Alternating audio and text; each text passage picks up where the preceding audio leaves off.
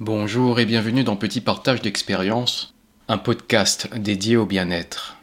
Si vous êtes de retour pour ce nouvel épisode, cela veut dire que vous avez envie d'arpenter votre existence, votre vie, en ne vous sentant plus seul. Félicitations.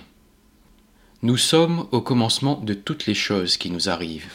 Dans cette pensée, il est dit qu'avant de venir au monde, notre âme choisit sciemment ses expériences de vie. Tout ce qu'on traverse ici-bas serait décidé dans un but d'apprentissage et d'évolution.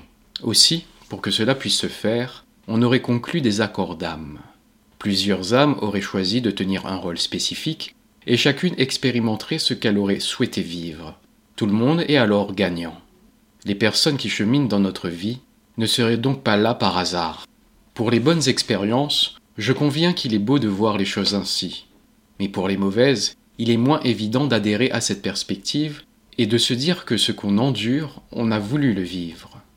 Dans ce dernier cas, la parole rassurante que l'on entend la plupart du temps est la vie sait qu'on est capable de surmonter ce qui nous arrive. La force qui est en nous serait ajustée dès le départ à ce qui nous attend. Cette idée pousse encore plus à cesser toute comparaison, car nous avons chacun notre propre dessein. Il y a là quelque chose de réconfortant et de motivant on serait capable d'accueillir tout ce qui nous arrive dans la vie, car dès le début, on a été empli de l'énergie et des ressources nécessaires pour y faire face. Pour poursuivre dans cette poésie, on parle aussi de la marque de l'ange. Cette appellation désigne le creux au-dessus des lèvres. Juste avant notre naissance, un ange poserait son doigt à cet endroit afin de nous faire oublier tous les souvenirs de la vie que l'on s'apprête à vivre. Cela rejoint l'idée du contrat d'âme et de toutes les aventures choisies. Serait-on alors responsable de tout ce qui nous arrive? Si c'était vraiment le cas, nous n'aurions plus personne à blâmer et surtout pas la vie. Combien de fois nous nous sommes retournés contre elle, remontés car nous n'étions pas satisfaits? D'autres avant nous en ont voulu à la vie.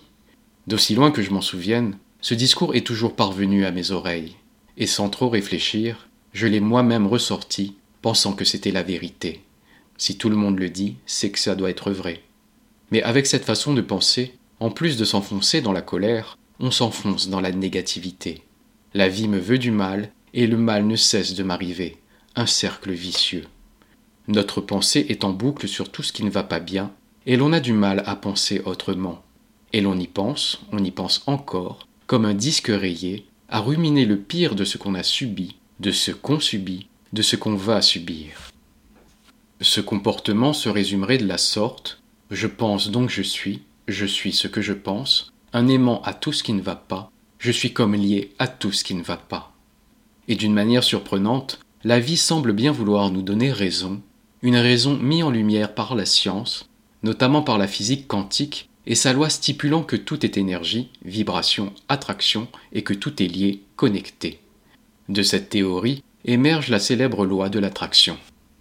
J'attire l'énergie que je vibre, je reçois ce que je suis.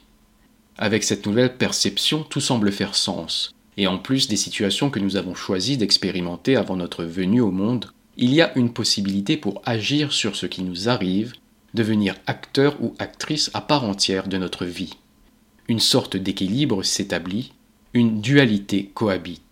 Cette vision des choses est accessible une fois que l'ego a été apprivoisé, car elle implique de croire sans réserve, sans moquerie, sans jugement et sans peur. C'est se livrer à l'inconnu, et comme la physique est de la partie, je dirais même que c'est accepter d'être au cœur d'une équation à grande inconnue. Mais on nous a toujours appris à nous méfier à juste titre de ce qui est inconnu. La vie est une inconnue dont on ignore les mystères, notre existence reste un mystère que nos scientifiques essayent de percer à l'instar de l'origine du monde et de son univers en perpétuel mouvement et expansion. L'univers avance littéralement, et comme nous sommes un de ces fragments, à son image nous aussi nous avançons pour être au commencement de tout ce qui nous arrive. Et si nous sommes une particule de l'univers qui s'est créé, alors par extension, nous détenons nous aussi cette capacité de création. Quand on est gouverné par l'ego, on ne peut pas voir le plan sensible de la vie. Elle n'est pas contre nous, mais pour nous, qu'importe la situation qu'elle nous propose. Cela paraît parfois difficile à croire, mais croire, n'est-ce pas tout justement? Libéré de l'ego, il est à présent possible d'accepter de s'ouvrir à un cercle vertueux et son champ des possibles. Merci d'avoir été à l'écoute. Je vous dis à bientôt pour un prochain petit partage d'expérience. La pensée à l'origine.